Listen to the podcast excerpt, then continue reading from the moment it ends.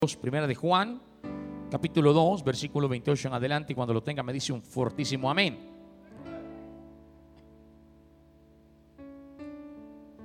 Dice así la palabra de Jesús. Y ahora, hijitos, permaneced en Él, para que cuando se manifieste, tengamos confianza, para que en su venida no nos alejemos de Él avergonzados.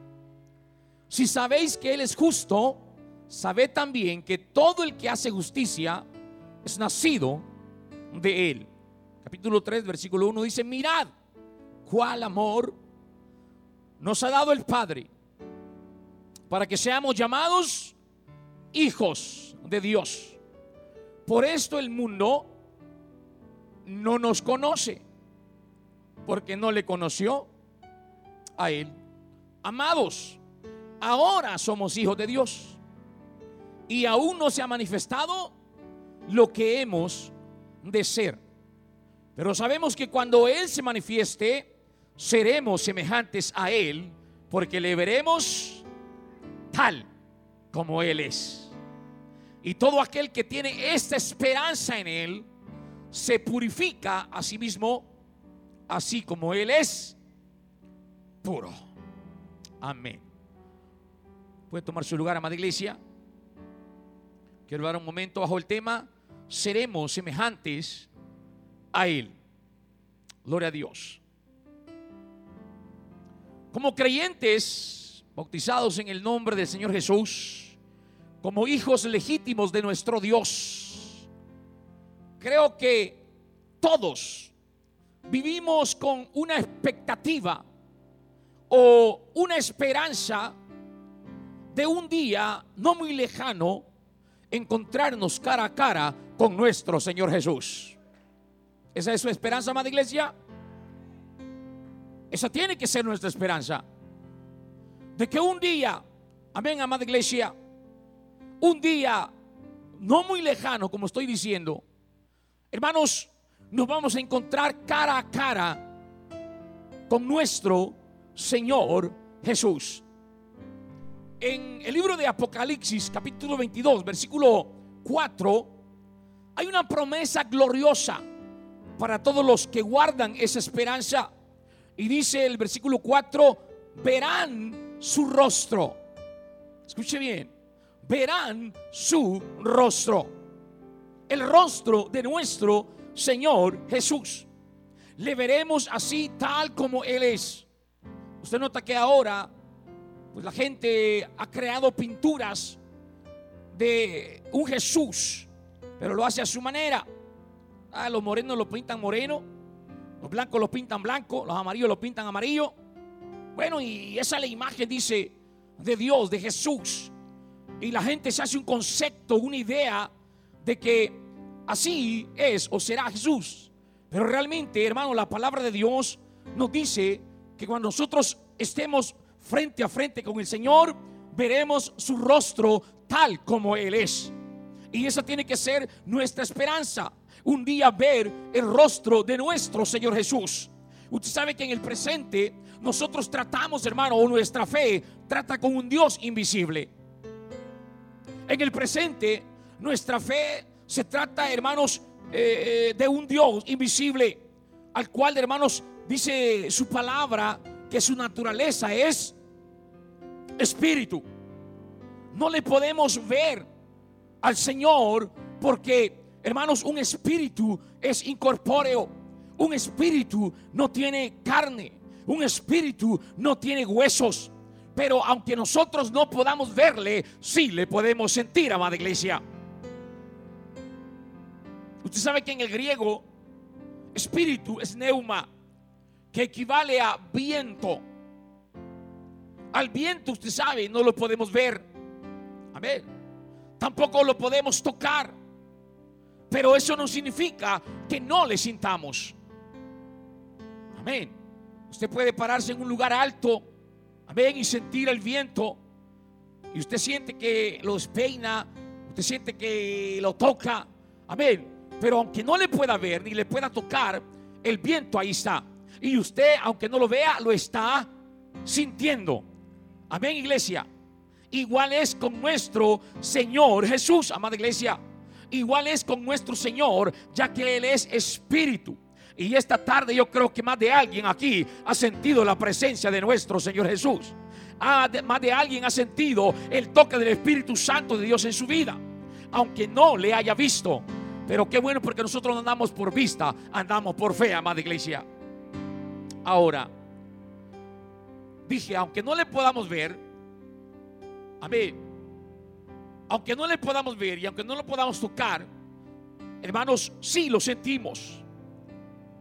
Por lo tanto, en el futuro, hermanos, nuestra fe, escuche bien, en, en, el futuro nuestra fe se convertirá en vista. Y veremos al dador de nuestra fe cara a cara. Los verdaderos hijos de Dios, los que amamos al Señor Jesús, hermanos, vivimos con esa esperanza, hermanos, de que un día veremos al Señor tal como Él es. Yo espero ese momento, amada iglesia. Yo espero ese momento, amada iglesia. Amén.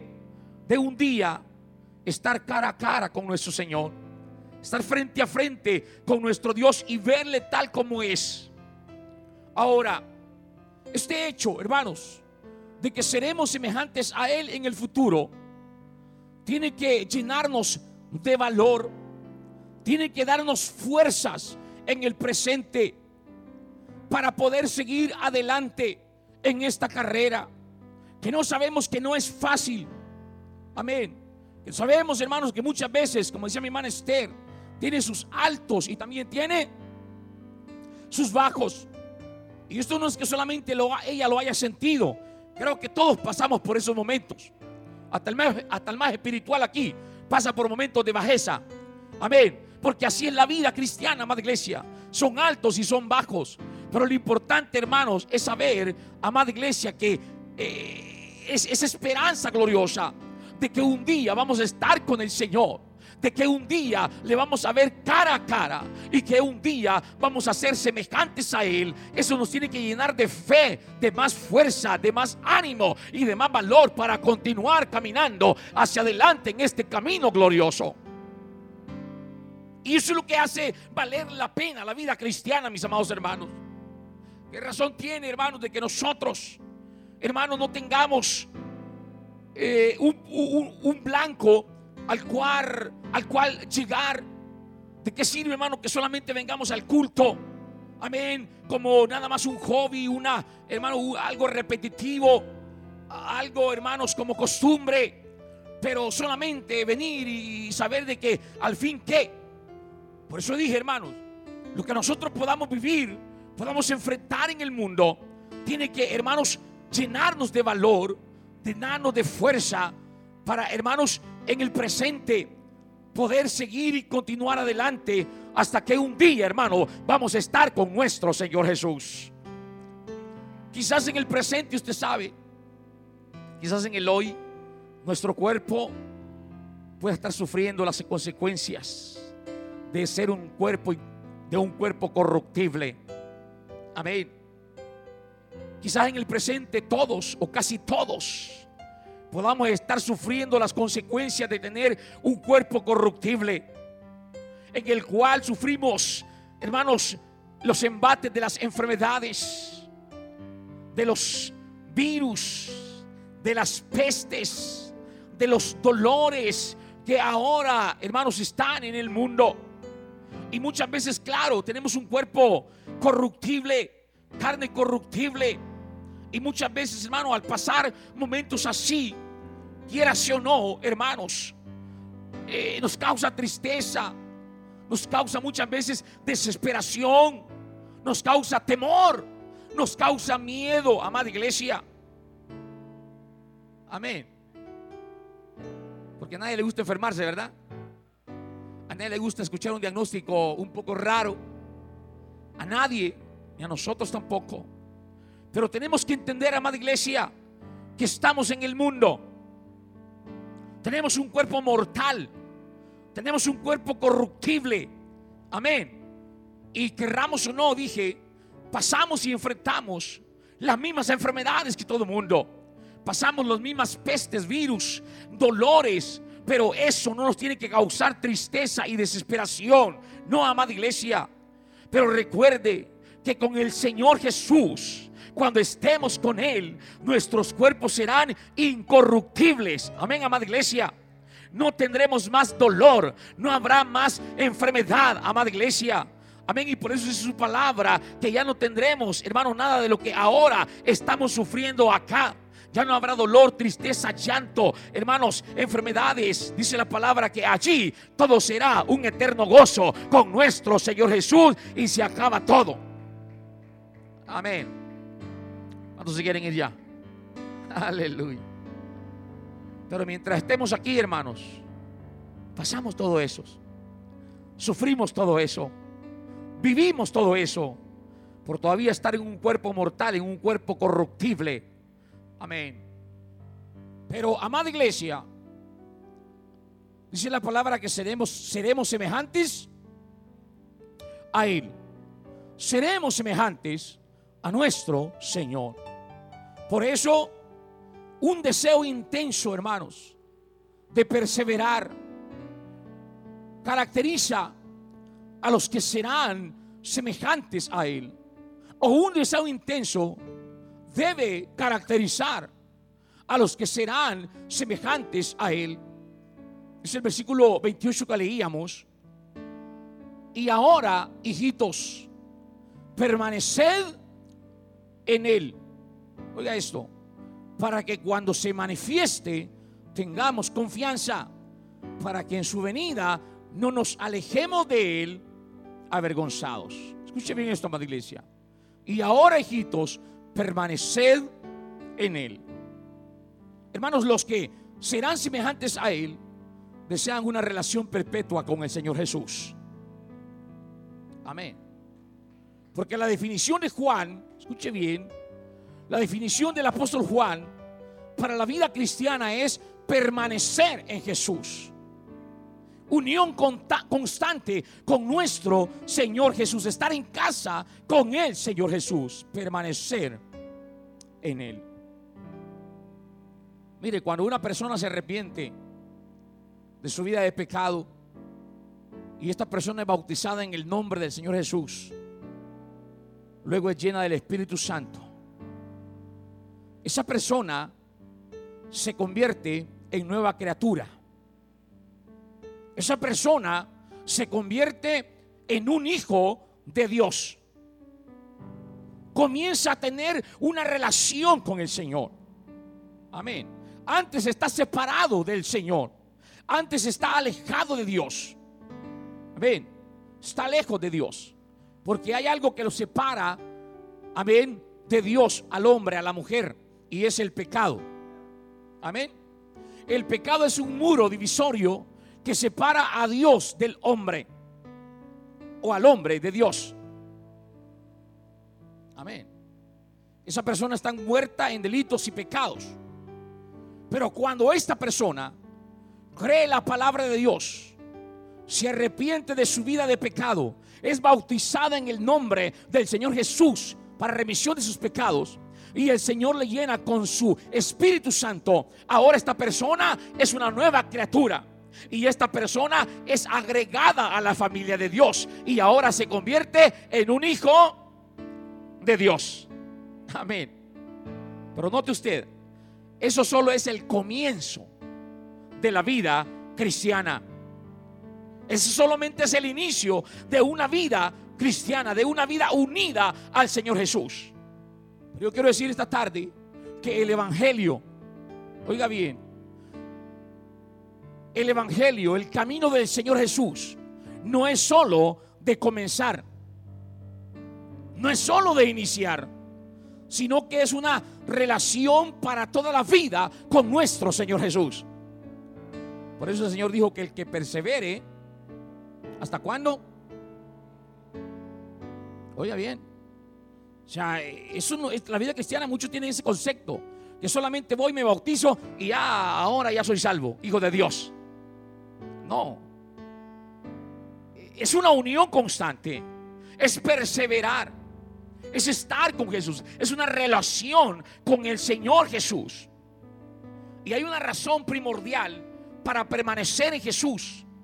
Y es lo que dice el apóstol Juan, para que cuando el Señor se manifieste, o para que cuando el Señor aparezca, tengamos confianza. Amén. Tengamos confianza.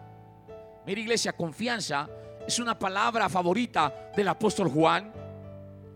Y él desea que nosotros tengamos confianza cuando buscamos al Señor en oración. Dice el, el capítulo 3, versículo 21. Amados, dice, si nuestro corazón no nos reprende, confianza tenemos en Dios. Y dice el capítulo 5, versículo 14, el mismo libro, de misma carta, epístola. Y esta es la confianza que tenemos en Él. Que si pedimos alguna cosa conforme a su voluntad, Él nos oye. Y esta es la confianza. Óigame, a iglesia, cuando usted es un hijo de Dios, cuando usted es una hija de Dios, usted tiene confianza para buscar al Señor en oración.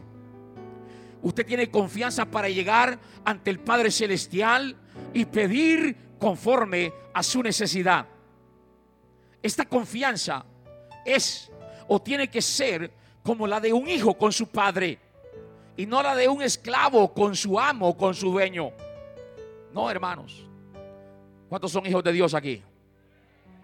¿Verdaderos hijos de Dios? ¿Por qué? Porque el Señor es nuestro Padre. Jesús es nuestro Padre. Y nosotros somos hijos de Él. Entonces, con esa autoridad que el Señor le da, usted acérquese con confianza al Señor Jesús. Búsquelo con esa confianza, porque usted no es un extraño a Él, usted es su hijo. Amén. ¿Cómo se le acerca usted a su Padre terrenal? Amén. ¿Cómo se le acerca un hijo a su Padre? ¿Cómo? Con confianza. ¿Sí o no? Claro que sí, porque sabe que es su padre. Porque sabe que usted es su hijo.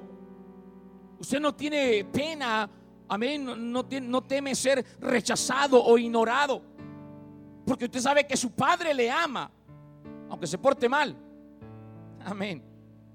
Aunque los hijos se porten mal, ¿verdad? Pero los padres lo amamos.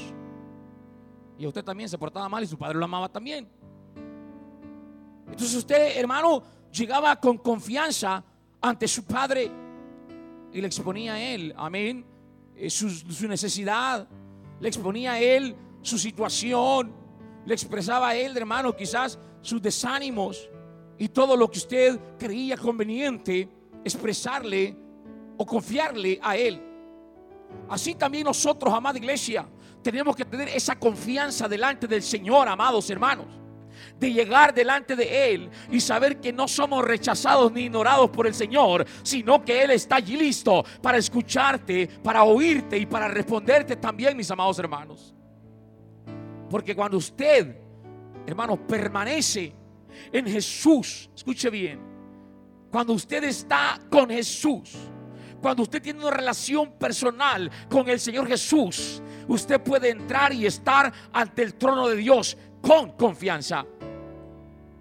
Así dice Hebreos 4:16. Dice, dice el apóstol, acerquémonos pues confiadamente. ¿A dónde iglesia? Al trono de la gracia. Escuchen bien por favor estas palabras, amada iglesia.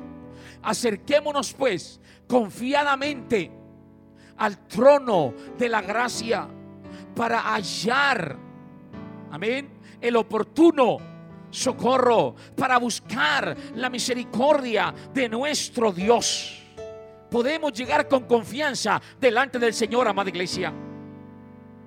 Pero qué bonito es saber que esta confianza que tenemos con nuestro Dios significa, iglesia, que no nos avergonzaremos delante de Él en su venida. Escuche bien, hermanos. Eso es lo que dice el apóstol Juan en su carta. Y ahora, hijitos, permaneced en Él para que cuando se manifieste tengamos confianza. Tengamos confianza. Amén. Lo opuesto a confianza es Lo opuesto a confianza es desconfianza. desconfianza. Cuando usted vive unido con Jesús, oiga bien, cuando usted vive unido con Jesús, puede esperar encontrarse con Él cara a cara y mirarle a los ojos con firme confianza, porque usted no será un desconocido para el Señor. Amén. Dice segunda de Timoteo 2:19, conoce al Señor los que son suyos. Escuche bien esto, amada iglesia. Qué terrible será cuando el Señor aparezca. Amén. Qué terrible será para aquellos que no tienen esa relación, hermanos, personal con su Dios. Para esos que no tienen una unión con el Señor Jesús, para aquellos que no son hijos de Él. Amén. Cuando el Señor aparezca en las nubes, hermanos, por su iglesia, por su pueblo, ¿qué va a pasar? ¿Qué va a suceder? Amén. Los que no son hijos de Dios, ¿qué va a pasar? Cuando el Señor aparezca. Pero qué bonitos aquellos que tienen esa unión con su Dios, tienen esa relación con el Señor y viven para Él. Yo creo que para nosotros, hermanos, será una alegría, un gozo el saber cuando el Señor aparezca en las nubes y saber que vamos delante de su presencia y saber que vamos a estar delante de Él. Le veremos tal como Él es y se veremos semejantes a Él.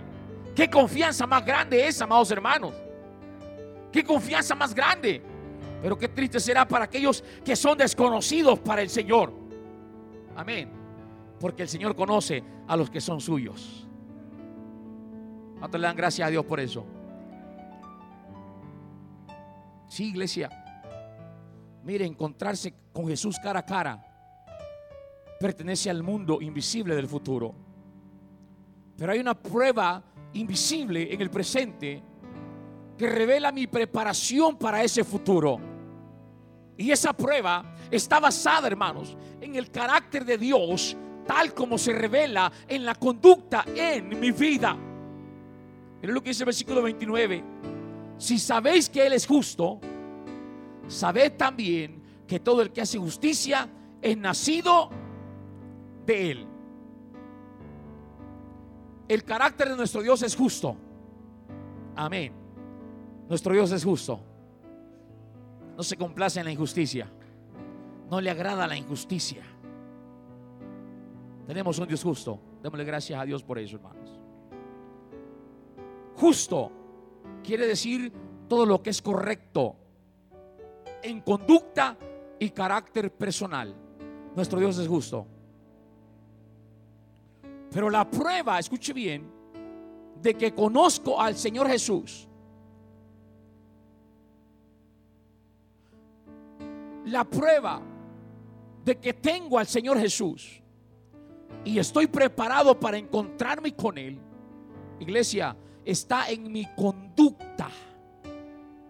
En mi conducta que revela mi carácter como hijo de Dios.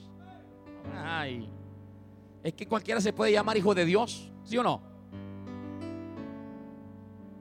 Cualquiera se llama hijo de Dios. De hecho, si usted le pregunta a los de afuera, dicen sí, todos somos hijos de Dios. Ah, ah. Una cosa es ser creación de Dios y otra cosa es ser hijo de Dios. Yo estoy de acuerdo en que todos somos creación de Dios, porque Él nos ha creado. Pero los verdaderos hijos de Dios, amén iglesia, los verdaderos hijos de Dios tienen el carácter de Dios. Aleluya. Y nuestra conducta revela si yo tengo el carácter de Dios, amada iglesia mi conducta, mi testimonio. ¿Qué testimonio estamos dando nosotros para los de afuera? ¿Qué testimonio somos nosotros para el mundo? ¿Ah? Por eso dije, cualquiera dice que es hijo de Dios. Pero el carácter, mi carácter, amén, amada iglesia, mi conducta, mis acciones, mis pensamientos, mis palabras, mi carácter.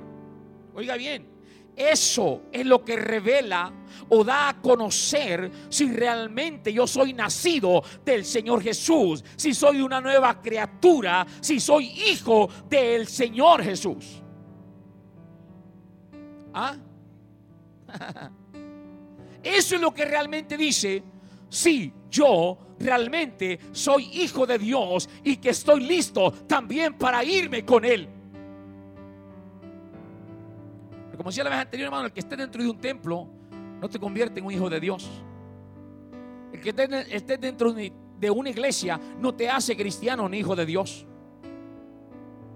Amén. Decía la vez pasada, hermano, el que, eh, hermano, el que tú entres a una, a una venta de hamburguesa no te hace hamburguesa a ti. ¿Sí o no? El que tú entres al Burger King, voy a respetar aquí la publicidad. No quiero decir McDonald's, pero voy a decir Burger King. El que tú entres a un Burger King no te hace hamburguesa. ¿O sí? Aleluya. El que tú entres al templo no te hace un cristiano. Te hace un cristiano tu conducta. Te hace un cristiano tus acciones. Te hace cristiano tu testimonio. Te hace cristiano tus pensamientos, tus palabras. Lo que tú eres dentro y fuera del templo, lo que tú haces dentro y fuera del templo, tus acciones fuera y dentro del templo. Eso es cuando la gente va a decir, hey, hey, de verdad ese es un hijo de Dios. Hey, de verdad esa persona es cristiana. Hey, de verdad esa es nueva criatura.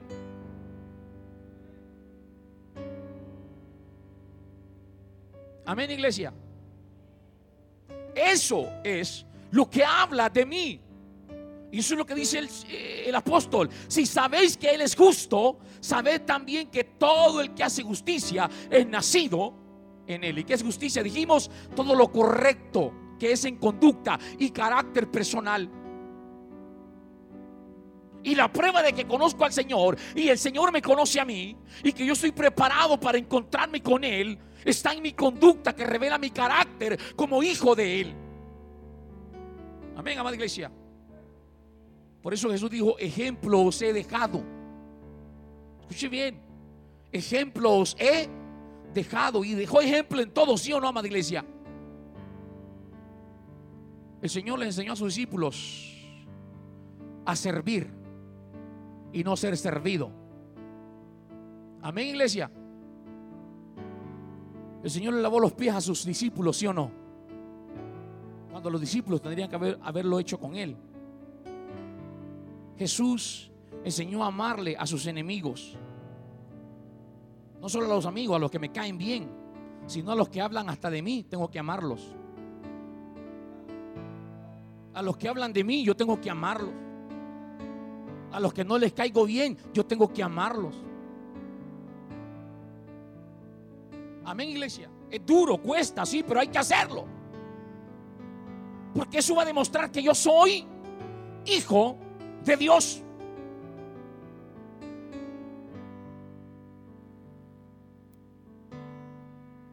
Todo esto es lo que dice si realmente soy hijo de Dios y que estoy listo para irme con Él.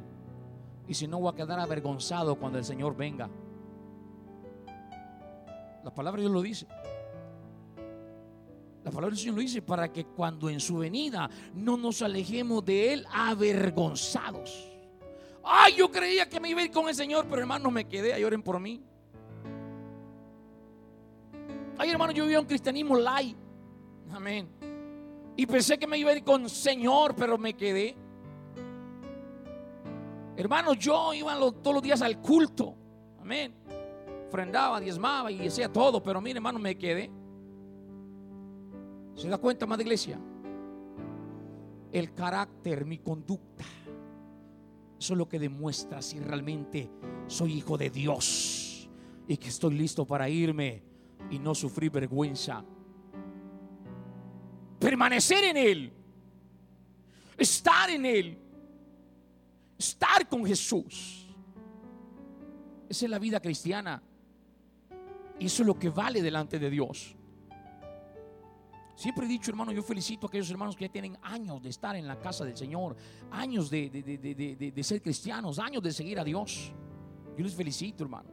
Y siempre bendigo y honro la vida de mis hermanos que tienen 40, 50 años y aquí hay muchos en el templo todavía. Honro la vida de ellos.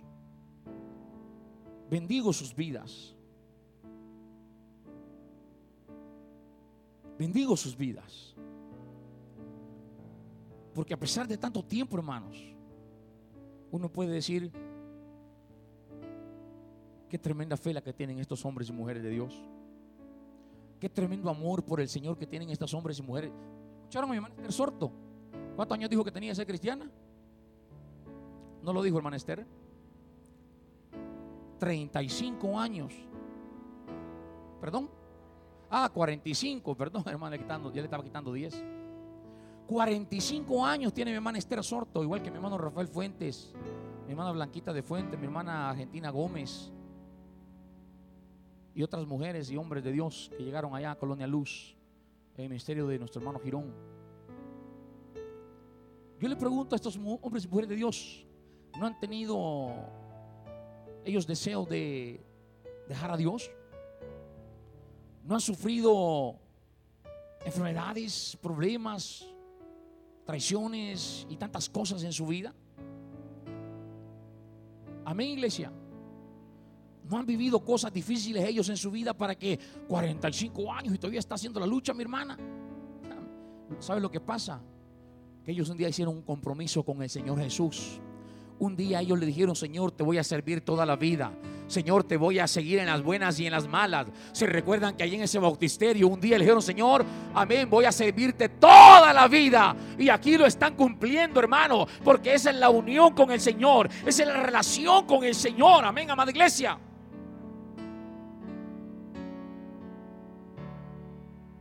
De eso se trata la vida cristiana. De eso se trata la vida cristiana, hermanos. Porque muchos de nosotros, hermanos, perdónenme la expresión, pero somos chillones. Amén. Muchos de nosotros somos hermanos, niñones. Medio problemita ya nos vamos de la iglesia. Media cosita que, que nos pasa o nos hacen y ya nos vamos, dejamos al Señor. Amén, hermanos. Y la promesa que le hicimos a Dios, pues, ¿dónde queda? Y lo que le prometemos al Señor, pues, ¿dónde está? Señor, te voy a seguir en las buenas y en las malas. Voy a estar contigo, Señor, en los momentos buenos y en los malos. ¿Dónde está eso? Amén, hermanos. Por eso dije, hermanos, un, deseo intenso de perseverar caracteriza a los que serán semejantes a Él. No se rinden, no se dan por vencido, no retroceden, no quieren volver atrás, sino que quieren seguir hacia adelante hasta cumplir el plan del Señor en sus vidas, hasta llegar a la meta y un día decirle, Señor, aquí estoy, cara a cara, quiero ser como tú, Señor. Y como dice el himnólogo, cuando allá se pase lista, a mi nombre yo feliz responderé. Wow, qué bonito fuera, más iglesia, que todas las personas que se han bautizado en este lugar fueran como estos hermanos. Si todos hubieran perseverado, ¿cómo estuviéramos aquí con esta iglesia? ¿Cupiéramos aquí? Si todos tuvieran la misma valentía, si todos tuvieran el mismo anhelo, pasión y deseo de servir y seguirle al Señor, de perseverar en el camino, pregúntese usted. Yo una vez me pregunté, y yo dije, Señor, si todos los que mi padre bautizó estuvieran aquí, si todas esas miles de almas que mi padre bautizó en su ministerio estuvieran aquí, yo le digo, Señor, este lugar ya lo hubiéramos, hubiéramos tumbado esas, esas paredes y quizás allá estuviéramos lleno todo. Amén, iglesia. Pero benditos ustedes que están todavía perseverando en el camino del Señor y siguen adelante, siguen adelante, siguen adelante en medio de pruebas, luchas, dificultades, altos y bajos de la vida. Pero ¿saben por qué? Porque su esperanza es que un día van a ver cara a cara al Señor Jesús y un día seremos semejantes. Número dos, un privilegio presente nos anima a quienes seremos como Él. Oiga bien. Y debemos reconocer ese privilegio, hermano, que tenemos en el presente, en el hoy. Y es una exclamación y es una admiración a la vez. Lea conmigo el capítulo 3, versículo 1. Que dice el apóstol Juan. Mirad. Mirad. ¿Cuál amor nos ha dado el Padre para que seamos llamados? Mirad. Abra bien los ojos mirad. Es una expresión, es una exclamación y admiración. Mirad, hermanos, cuál amor nos ha dado el Padre para que seamos llamados hijos de Dios. Aleluya. Iglesia, no debemos ignorar nunca la maravilla del amor que Dios nos ha dado y que es diferente al amor, al amor humano. Amén, iglesia. Ese amor tiene que ser recíproco, hermanos. Ese amor tiene que ser recíproco. Dios nos ama, amén. Dios te ama. Dígale a su vecino, Dios te ama. No, dígaselo creyendo, por favor. Dígale, Dios te ama. Pero dígale, tú tienes que amarlo igual a Él. Tú tienes que amarlo igual a Él. Amén. Amén, iglesia. Sí, Dios nos ama, hermano. Dios nos ama. Somos sus hijos. Pero nosotros también tenemos que amarlo a Él. Amarlo a Él. Solo el hecho de que Dios haya tomado a hombres y mujeres rebeldes, pecadores, desobedientes que éramos nosotros, ¿verdad, hermanos? Grandes pecadores, grandes rebeldes. No queríamos nada de Dios. ¿Sí o no? Amén. Pero fíjese cómo es el amor de Dios, hermano. A pesar de que éramos rebeldes, pecadores, desobedientes. Amén. Pero el Señor en su amor infinito nos hizo hijos obedientes. Nos llamó a su redil, ha cambiado nuestra vida y ahora somos sus hijos, somos hijos obedientes, obedeciendo, hermano, su palabra, sus mandamientos, sus preceptos y todo en su palabra. Eso desafía toda comparación con el amor humano. Amén. El amor humano es si me amas, yo te amo. ¿Sí o no? Si me amas, te amo. Si no me amas, así es el amor humano, ¿verdad? O solo cuando le conviene. ¿Ah? O solo cuando le beneficia. Pero fíjate cómo nuestro Dios, su amor tan grande, hermanos. Fíjate ese amor tan grande. Y te voy a dar un ejemplo. Mira la cruz de Jesús en este momento. Mira esa cruz. Allí está el ejemplo más grande del amor del Señor por cada uno de nosotros. Porque de tal manera amó Dios al mundo que ha dado a su Hijo unigénito para que todo aquel que en Él cree no se pierda, mas tenga porque de tal manera, porque de tal manera, ¿qué éramos nosotros? ¿Qué merecíamos nosotros? ¿Quiénes éramos nosotros, amada iglesia? Para que el Señor, pregúntese esto, ¿quién era yo para que el Señor me amara? ¿Quién era yo para que el Señor muriera por mí? ¿Quién era yo? ¿Qué tenía de especial? ¿Qué tenía de importante? Para que el Señor muriera por mí. Por eso repito, hermano, eso, el amor de Dios desafía toda comparación con el amor humano. Por eso usted puede levantar sus manos y Señor, gracias por tu amor. Gracias, Señor, por tu amor para mi vida, Señor. Dígale, Señor, gracias porque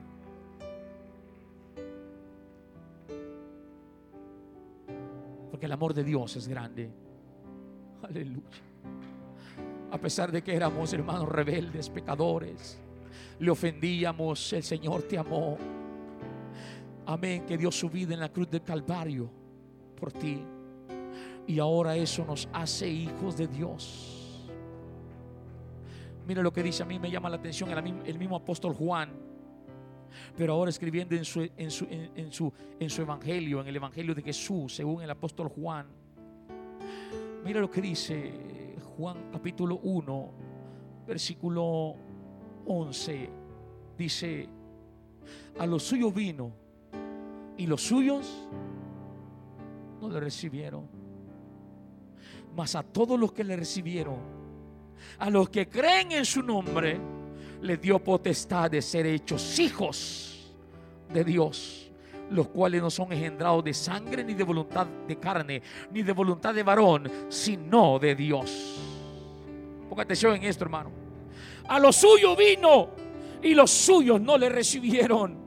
Pero qué bueno es eso, hermano, porque a todos, a todos los que le recibieron, a los que creen en su nombre, Él nos ha dado potestad, poder, autoridad de ser hechos hijos de Dios. ¿Cuántos son hijos de Dios aquí esta tarde? Por eso dije, no todos somos hijos de Dios, no. Los hijos de Dios son los que creen en su nombre, los que le han aceptado en su nombre y los que han sido bautizados en su nombre. En el nombre de Jesús tienen el sello de ser hijos de Dios. Hijos de Dios, somos hijos de Dios. Levante su voz y diga, yo soy un hijo de Dios. Diga, yo soy un hijo de Dios. Aleluya. Sin embargo, el mundo no nos reconoce como hijos de Dios. ¿Por qué, iglesia? ¿Por qué? Porque nos parecemos muchísimo a ellos. Es que el mundo no ve nada especial en nosotros. Si usted va y grita allá afuera, yo soy un hijo de Dios, se van a poner a reír de usted. Lo van a tildar de loco. Y le van a decir, ah, si todos somos hijos de Dios. Ah, momento, yo soy un hijo de Dios. Yo sí soy un verdadero hijo de Dios. Porque yo he creído en el nombre del unigénito. Yo he creído en el nombre de Jesús. Yo he sido bautizado en su nombre. Tengo el sello de su Espíritu Santo. Y yo soy un hijo de Dios. Ah, pero el mundo no te va a creer ni te va a reconocer como hijo de Dios. ¿Sabes por qué? Porque para ellos, nosotros quizás, hermanos, esperan ver en nosotros una aureola. Amén o quizás alitas o rayos de luz así que brillen en nosotros. No, no, no, nos parecemos a ellos, somos igual que ellos, pero en nosotros hay una diferencia. En mi vida y en tu vida hay algo especial. En mi vida y en tu vida hay algo especial y es en la presencia de tu Padre celestial, es lo que te garantiza ser un hijo de Dios. Amén. El mundo a nuestro alrededor no tiene ni idea de quiénes somos porque el mundo no entiende ni comprende las cosas espirituales. Dije, se van a reír de ti. Hay un canto que mis hermanos del mariachi cantan y es evangélico. Me dicen los de arriba. Evangélico. Me dicen los de abajo. Aleluya. Me dicen los de atrás. Hijo de Dios me dicen por otro lado. Me llaman loco. No me comprenden. Amén. Y así es el mundo, hermanos. Porque para ellos no marcamos quizás una gran diferencia. Ah, somos iguales, vamos al mercado, vamos al banco, pagamos deudas y hacemos todo. Pero ya dije, hermano, nosotros tenemos algo especial. Usted tiene algo especial y yo tengo algo especial, amada iglesia. Y eso es porque, repito, el mundo no entiende ni comprende esto. Y eso lo dice la palabra en 1 de Corintios, capítulo 2 y versículo 14. Oiga lo que dice. Dice, pero el hombre natural no percibe las cosas que son del Espíritu de Dios, porque para él son, porque para él son locura y no las puede entender porque se han de discernir espiritualmente. Por eso, hermano, hermana, no te preocupes si te llaman loco, si te llaman fanático, si te llaman hereje, si te llaman Jesucita. El mundo no entiende, pero tú sabes que hay un Dios que te ama, que Él es tu Padre y que tú eres su hijo y que como hijo te cuida, te ama y está contigo siempre. No te preocupes si se ríen de ti. No te preocupes si se burlan. Ah, ah. Que esto no te desanime, hermano. Que esto no te desanime, al contrario, te debe animar. Esto te debe animar, ¿sabes por qué? Porque es una evidencia de que realmente somos hijos de Dios. Me recuerdo el pastor Girón predicaba y decía, cuando usted ya no lo tome en cuenta el mundo, ¿qué va a hacer? ¿Ponerse a llorar? Cuando usted, los vecinos, los compadres en el trabajo, al saber que es nueva criatura, que ha sido bautizado en el nombre de Jesús, que ahora es evangelio, como dicen ellos, ya no lo invitan al baile, ya no lo invitan a la fiesta, ya no lo invitan a la borrachera, ya no le invitan, hermanos, a las cosas. ¿Qué va a hacer usted? ¿Ponerse a llorar? Amén entristecerse. No, dele gracias a Dios, porque eso está diciendo que ahora usted ha muerto para ellos, pero ahora vive para Jesús y que ahora usted es un hijo de Dios y es una evidencia de que el mundo ahora ya no lo tome en cuenta. ¿Ah? Porque ya no es igual que ellos, ya no habla como ellos, ya no actúa como ellos, ya no se expresa como ellos, ya no piensa como ellos. Amén. Hay un canto de los hermanos Bernal, los que conocen a los hermanos Bernal. Estoy hablando ya de mucho tiempo atrás. Dice, mis compadres ya no me hablan porque ando. Mis compadres ya no me hablan porque ando con el rey. Dice mis vecinos, dice mi familia, ya no me hablan porque ando con el rey. Aleluya, yo ando con el rey. Amén. Pero no me importa si los vecinos ya no me hablan. No me importa si los compadres ya no me hablan. No me importa si los compañeros ya no me hablan. No me importa si mi familia ya no me habla. No me importa porque yo ahora ando con el rey. Ahora soy un hijo de Dios. Ahora soy un pueblo especial. Soy un pueblo apartado y separado y consagrado para el Señor Jesús. No me importa. Aleluya. La razón más grande por la que el mundo no nos reconoce como hijos de Dios. ¿Sabe por qué es iglesia? ¿Sabe por qué es? Es porque también a Jesús no le reconocieron cuando Él vino. Mira lo que dice la palabra allí, versículo 1. Mirad cuál amor nos ha dado el Padre para que seamos llamados hijos de Dios. Dice, por esto el mundo no nos conoce porque no le conoció a Él. Iglesia, mire, el mundo no reconoció a Jesús como el Mesías. El mundo no reconoció a Jesús como el Mesías, como el enviado, ni tampoco como Dios manifestado en carne. Amén. Y hoy no reconoce a los hijos de Dios. Usted sabe que para el mundo, para los demás, nosotros los creyentes somos gente pasada de moda. ¿Mm? El Evangelio es algo pasado de moda. El evangelio es algo abstracto, ya, ya no, ya no. Para eso somos eh, eh, para el mundo, iglesia. Pero ¿sabes qué? Esto también es prueba de que no somos de este mundo y que le pertenecemos al Señor Jesús. Por eso, hermano, hermana, que estás aquí esta tarde, mira, levanta tu cabeza, levanta tu cabeza, levanta tu rostro, levanta tu pecho, porque usted tiene el mejor título del mundo. Usted tiene el mejor título del mundo. El mejor título del mundo no es un doctor, no es un abogado, no es un profesional. El mejor título del mundo es ser un hijo de Dios, un hijo legítimo del Señor Jesús. Levante su cara, levante su rostro y diga, yo soy un hijo de Dios. Ay. Ese es el mejor título, hermanos. Decía el miércoles pasado, gloria a Dios por las autoridades de nuestro país, gloria a Dios por los hombres, preeminencia, pero el presidente no tiene algo que yo tengo. Amén. Y es que yo tengo el nombre del Señor Jesús sobre mi vida. Y es que yo tengo salvación y vida eterna. Y que yo tengo la presencia de Dios en, en mí. Ni ningún hombre de este mundo, hermanos. Entonces usted levante su cara, hermanos levante su rostro con orgullo y diga, yo soy un hijo de Dios. El diablo es un mentiroso y él quiere hacerte creer que tú no eres nadie. Escucha bien, el diablo es un mentiroso y muchas veces Él quiere hacerte creer que tú no eres nadie. Pero más que nadie el diablo sabe que nosotros somos hijos del rey de reyes y señor de señores. Y esa es su envidia. Esa es su envidia. Esa es su envidia. Porque es algo que usted, hermanos, tiene y Él no lo puede tener ni lo va a tener nunca. Amén. Dígale a su vecino, el diablo te tiene envidia.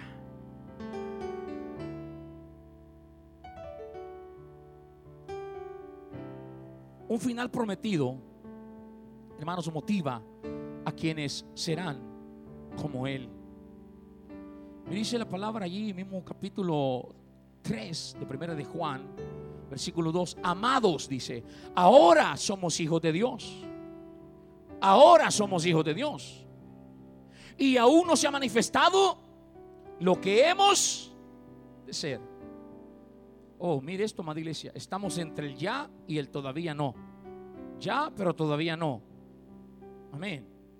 Dice el apóstol, tenemos ahora el privilegio de ser hijos de Dios. Sí.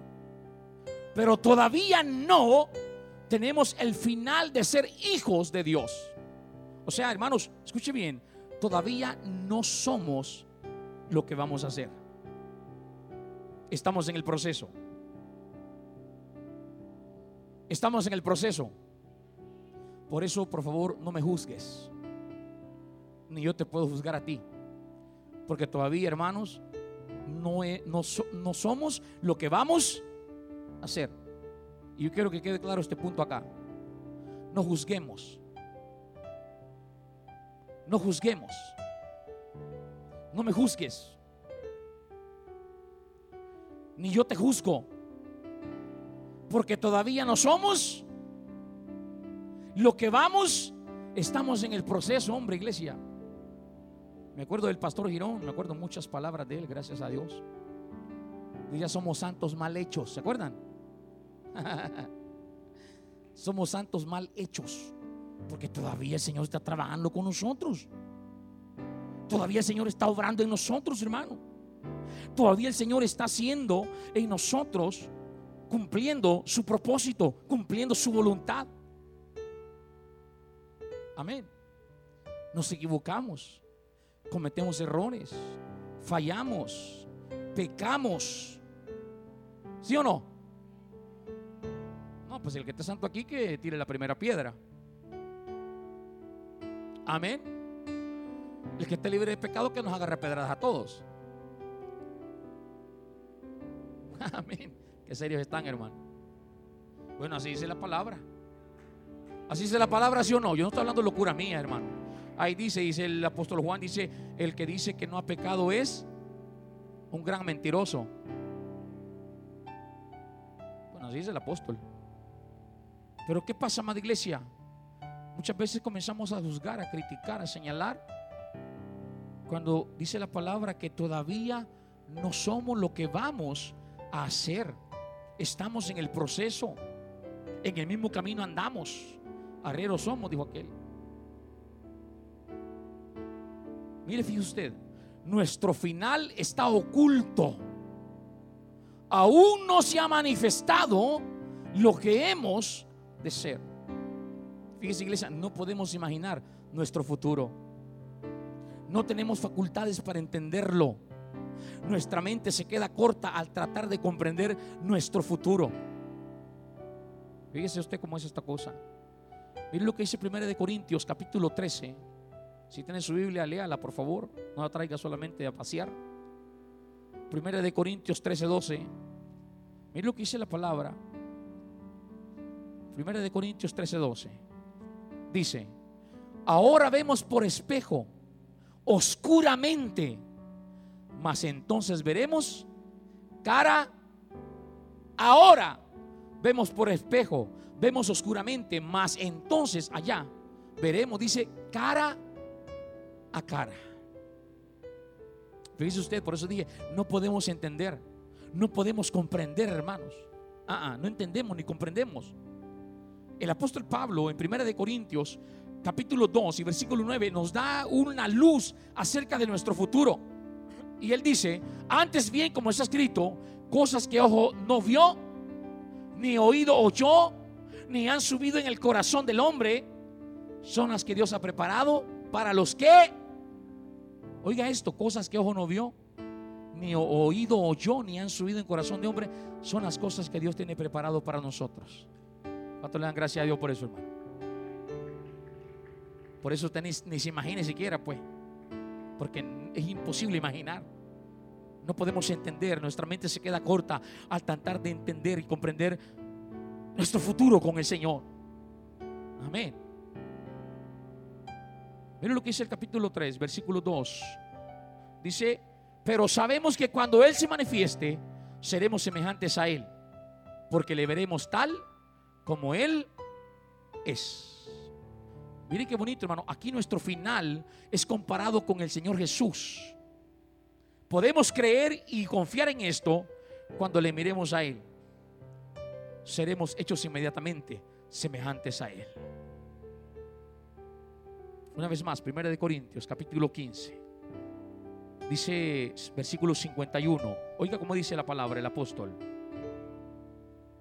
He aquí os digo un misterio. No todos dormiremos, pero todos seremos transformados. En un momento, en un abrir y cerrar de ojos a la final trompeta, porque se tocará la trompeta y los muertos serán resucitados como iglesia incorruptibles. Oiga, los muertos serán resucitados incorruptibles. Y nosotros, los que estemos vivos, seremos transformados. Oiga esto, el versículo 53. Porque es necesario que esto corruptible se vista de incorrupción y esto mortal se vista de inmortalidad. Y cuando esto corruptible se haya vestido de incorrupción y esto mortal se haya vestido de inmortalidad, entonces se cumplirá la palabra que está escrita, sorbida en la muerte, en victoria. ¿Se da cuenta, amada iglesia? Dice que los que estén durmiendo en el Señor, todos los que duermen en el Señor, amén, serán resucitados incorruptibles. ¿Qué significa esto, hermano? Que ya no habrá corrupción en sus cuerpos serán cuerpos glorificados. Hermano, y, hermano, y, serán cuerpos inmortales. No morirán. Mire qué bonito, hermanos. Por eso dije, seremos como el Señor Jesús. Amén. Seremos como el Señor. Incluso ahora, hermano, la presencia del Señor Jesús, incluso ahora, en este tiempo, la presencia, el Espíritu Santo de Dios nos cambia. Amén, iglesia. Segunda de Corintios 3:18. Mire lo que dice. Segunda de Corintios 3:18 dice, por tanto nosotros todos, mirando a cara descubierta como en un espejo la gloria del Señor, somos transformados de gloria en gloria, en la misma imagen como por el Espíritu del. Ponga atención en esto, hermano, léalo nuevamente. Por tanto, nosotros todos, mirando a cara descubierta como en un espejo la gloria del Señor, ahora somos transformados de gloria en gloria en la misma imagen como por el Espíritu del Señor. Hijos de Dios, cristianos, creyentes, hijos de Dios. Todo hijo de Dios debe de tener una transformación en su vida. Amén. Mire, usted no puede ser el mismo de antes. ¿Se escuchó iglesia? Mire, si usted dice que es hijo de Dios, si usted dice que es nacido de nuevo, si usted dice que es bautizado en el nombre de Jesús, si usted dice que tiene el Espíritu Santo, hey, usted no puede ser igual que antes. ¿O sí? ¿Qué dice el apóstol Pablo? De modo que si alguno está en Jesucristo, ¿qué es? Porque las cosas viejas y aquí todas son ¿Se da cuenta? Todo hijo de Dios debe tener una transformación en su vida. Usted no puede ser el mismo de antes. Usted no puede decir, hermano, yo tengo 30 años de, hermano de estar en el Evangelio y con las mismas mañas de, de hace 30 años. Con las mismas actitudes de hace 30 años. ¿Ah? No. Tenemos que ser nuevas criaturas, hermano. Tenemos que ser diferentes. Debe haber una transformación en nuestra vida. No podemos ser los mismos. Cada día tenemos que ir pareciéndonos más a nuestro Señor Jesús. Cada día tenemos que ir pareciéndonos más a su semejanza. Vuelvo y repito, ¿qué es lo que venimos a hacer al culto, pues? Amén. ¿Qué es lo que venimos a la iglesia?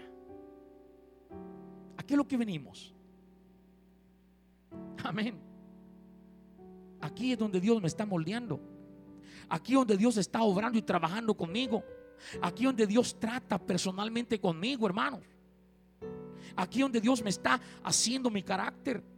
Usted sabe que nosotros somos barro y Jesús es el alfarero. Esta es la casa del alfarero, hermano. Esta es la casa del alfarero. A muchos el Señor nos está moldeando. Amén. Y muchos el Señor está obrando en nosotros. Nos está quitando partes que nos estorban. Nos está quitando partes que nos, nos están deformando. No nos están formando, sino deformando. Amén. A muchos el Señor está trabajando en sus bocas. Amén. Y muchos está trabajando en el temperamento, en el carácter. Y muchos Señor está trabajando en otras áreas porque Dios nos está haciendo, nos está formando. Amén y nos está llevando a que nos parezcamos más y más y más y más a Él cada día. Ah. Sí, iglesia.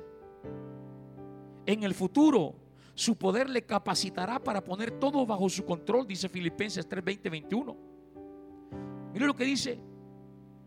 Mas nuestra ciudadanía está en los cielos de donde también esperamos al Salvador, al Señor Jesucristo, el cual transformará el cuerpo de la humillación nuestra para que sea semejante al cuerpo de la gloria suya, por el poder con el cual puede también sujetar a sí mismo todas las cosas. ¿Se da cuenta, iglesia? ¿Cómo pasará esto, iglesia? Como resultado del impacto de verle tal como Él es. Seremos transformados, seremos cambiados de verle tal como Él es. Y para terminar esta tarde, mire lo que dice el versículo 3. Y todo aquel que tiene esa esperanza en Él. ¿Cuál esperanza, iglesia? ¿Cuál esperanza? ¿Cuál esperanza? De verle cara a cara. Todo aquel que tiene esta esperanza en Él se purifica a sí mismo, así como Él es. Se purifica a sí mismo. Iglesia, esto es inclusivo. Por favor, ponga atención en esto. Esto es inclusivo. Dice, todo aquel. Aquí no hay excepción. No hay excepción en esto, hermanos. No hay excepción en esto. Todo aquel que tenga esa esperanza de ver al Señor un día, tiene que purificarse a sí mismo. Todo aquel, todo, todo, todo. Por eso Hebreos 12:14 dice, sin santidad. ¿Cómo dice iglesia? Dígalo por fuerte, nadie. Sin santidad, nadie y nadie, nadie. Está un párrafo antes, dice sin paz. Pero eso es otra cosa. Pero también tenemos que tener en nuestra vida paz.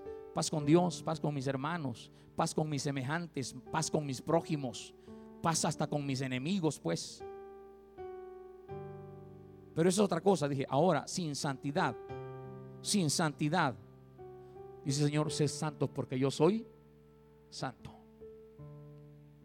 Todo lo que se preparan para ese encuentro glorioso con el Señor Jesús.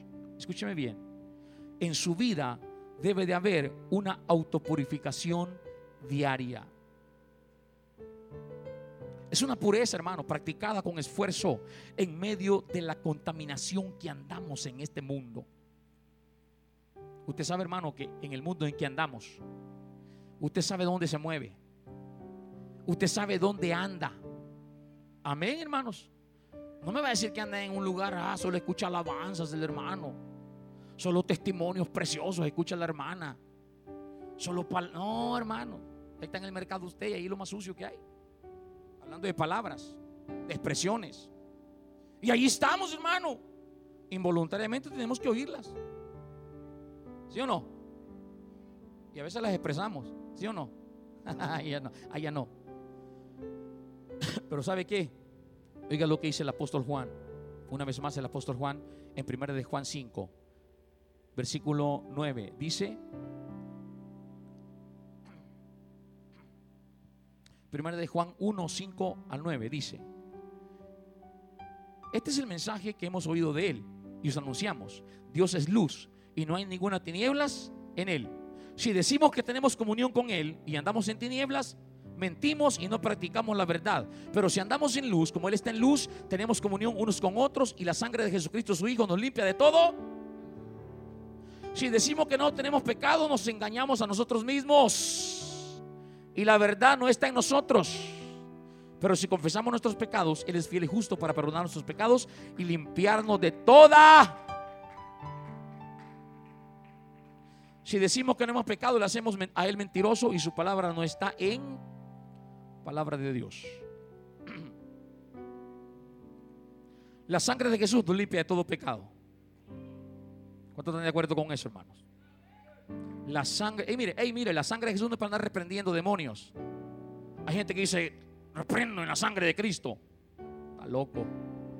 La sangre de Jesús no es para andar reprendiendo demonios. La sangre de Jesús no, no, es para andar diciendo sanidades tampoco. La sangre de Jesús es para limpiar los pecados del mundo, limpiar los pecados de la humanidad. La sangre de Jesús nos limpia de todo pecado, pero también nosotros activa y atentamente nos purificamos interior y exteriormente. Nosotros, yo, usted. Por eso estamos repitiendo esa frase que decimos, tu vida espiritual no depende del pastor. Tu vida espiritual no depende del líder de alabanza. Tu vida espiritual no depende de tu director, de tu directora, de tu líder. No, tu vida espiritual depende nada más de ti. Nosotros nos purificamos interior y exteriormente. Yo, usted. Imagínese usted si le dicen, si usted le dijera, mire hermano, fíjese que usted ha sido, ha sido, ¿cómo se dice? Este, seleccionado para presentarse ante el presidente de la República. Mañana lo va a recibir en su, en su oficina a las 10 de la mañana. Usted, amén. Pongamos su nombre. Amén. A usted lo va a recibir el presidente de la mañana, el presidente de la República el día de mañana a las 10 de la mañana. Ojo, ah, usted recibe esa noticia. Ahora le pregunto, ¿usted cómo se presentaría ante el presidente de la República? ¿Cómo se presentaría usted ante el presidente de la República? ¿Ah? ¿Cómo se presentaría usted ante el presidente de la República? Hermano, yo no creo que vaya con ropa sucia y todo despeinado. No creo que vaya como vienen algunos aquí a la iglesia, en camiseta, así con camisas de fuera, como fueran bolos. Amén. no, si usted saco lo va a alquilar. Pero ¿cómo le pregunto, hermanos? Le pregunto cómo. Yo creo que usted iría con sus mejores galas, con sus mejores ropas y si no tiene, se va a alquilar, ¿verdad? Y si no tiene, se va a ir al shopping center a buscar algo porque va a estar ante el presidente de la República. Y se prepara bien, se peina bien, se perfuma bien y se baña. Si no se baña, se baña. Y va porque va ante el presidente de la República. Un mortal. Pero así se prepararía usted, ¿sí o no? Iglesia, pero así como nos preparamos con cuidado para un encuentro con otro mortal, debemos prepararnos interior y exteriormente para el encuentro glorioso con nuestro Señor Jesús. Así debemos de estar listos, preparados, donde veremos finalizada nuestra carrera cristiana y veremos a nuestro Dios tal como Él es. Pero sobre todo, seremos como Él es. Pónganse de pie esta hora. ¿Cuántos están preparados para el encuentro con su Señor Jesús?